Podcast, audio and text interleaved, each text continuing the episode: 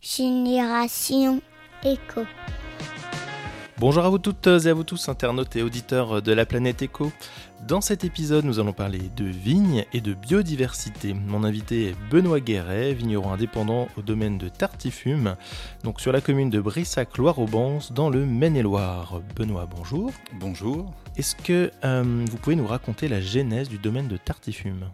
Alors moi je suis déjà à la quatrième génération.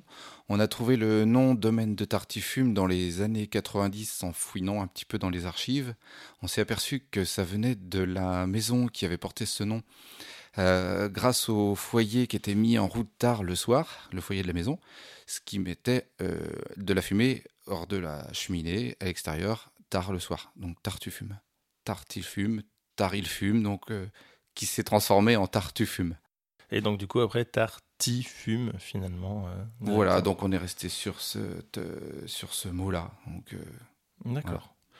Donc, vous, alors, y a, vous n'avez pas le label bio, hein, mais vous avez une certification donc, qui est haute valeur environnementale.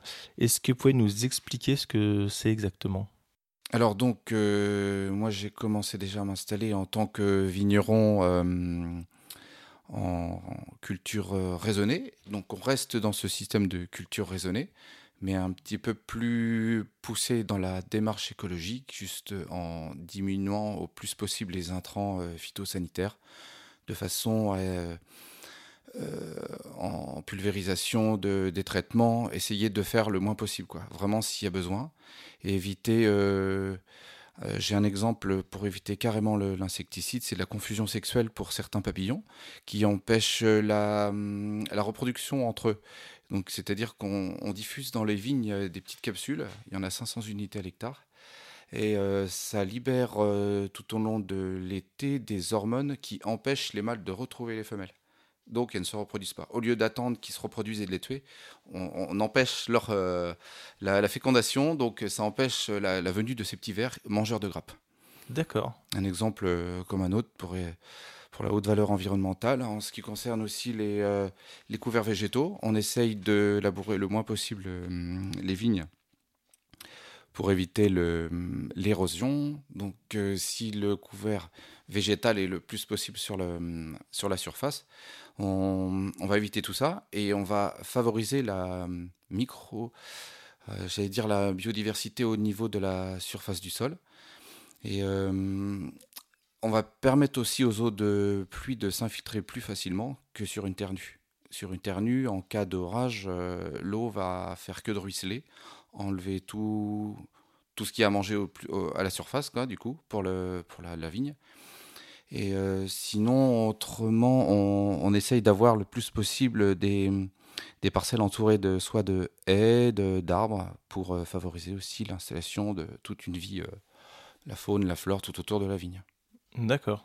Et pourquoi, du coup, pas avoir choisi une conversion bio ou pour avoir un label bio Parce que moi, je pense que le désherbage total, ce qui en est un quand on laboure complètement, ça va à l'encontre de ce que je viens de dire par rapport à la à l'érosion. Oui. Donc c'est pour ça que je préfère ne pas désherber euh, de cette façon-là, mais d'utiliser un, minimum de d'herbicides si vraiment il y en a besoin, comme je disais tout à l'heure à propos mm. de, de la diminution des intrants.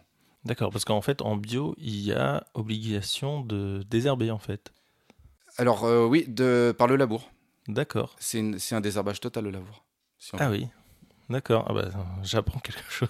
Oui, c'est vrai que, que je ne savais pas, donc finalement, c'est peut-être euh, le, le, la haute valeur environnementale, c'est peut-être quelque chose de beaucoup plus vertueux finalement que, bah c'est ouais, le bio. C'est euh. une façon écologique, puisque si on entretient l'herbe avec un tracteur, on passe euh, deux fois pour la broyer, parce que c'est un système de, de broyeur à herbe.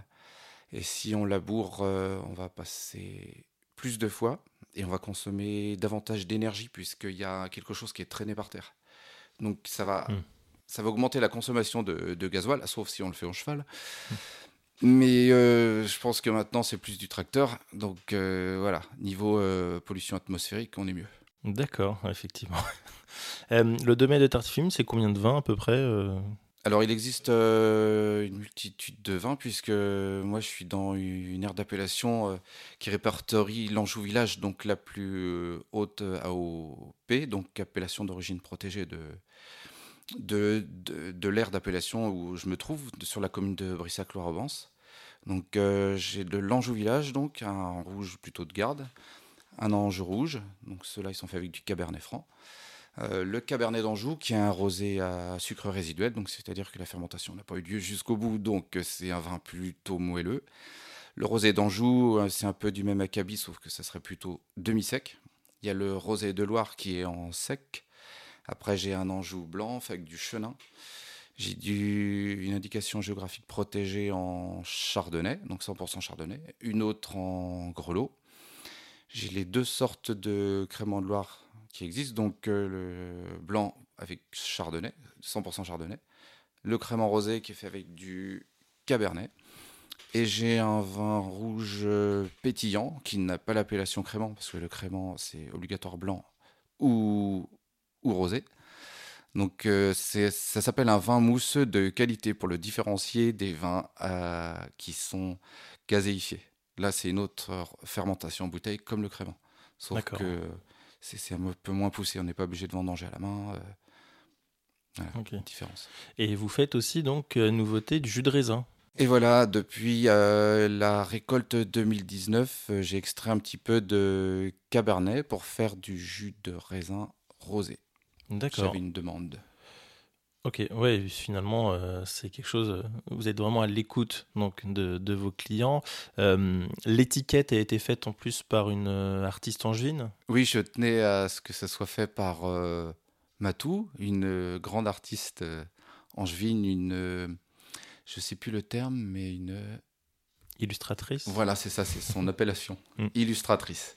Mm. Donc j'ai échangé avec elle et donc on- je me, je me je m'étais dit que le jus de raisin est surtout consommé par des enfants, donc euh, j'imaginais bien sa touche pour faire euh, pour la création de l'étiquette. Ouais, il a Voilà. vraiment une patte très particulière. Voilà, hein, on la euh, reconnaît, celui qui connaît, on voit tout de suite qui a fait l'étiquette. Pour les internautes, hein, je vous invite hein, à aller voir aussi effectivement ce que fait, ce que fait Matou donc sur Internet. Donc justement, Internet, vous êtes très actif sur les réseaux sociaux.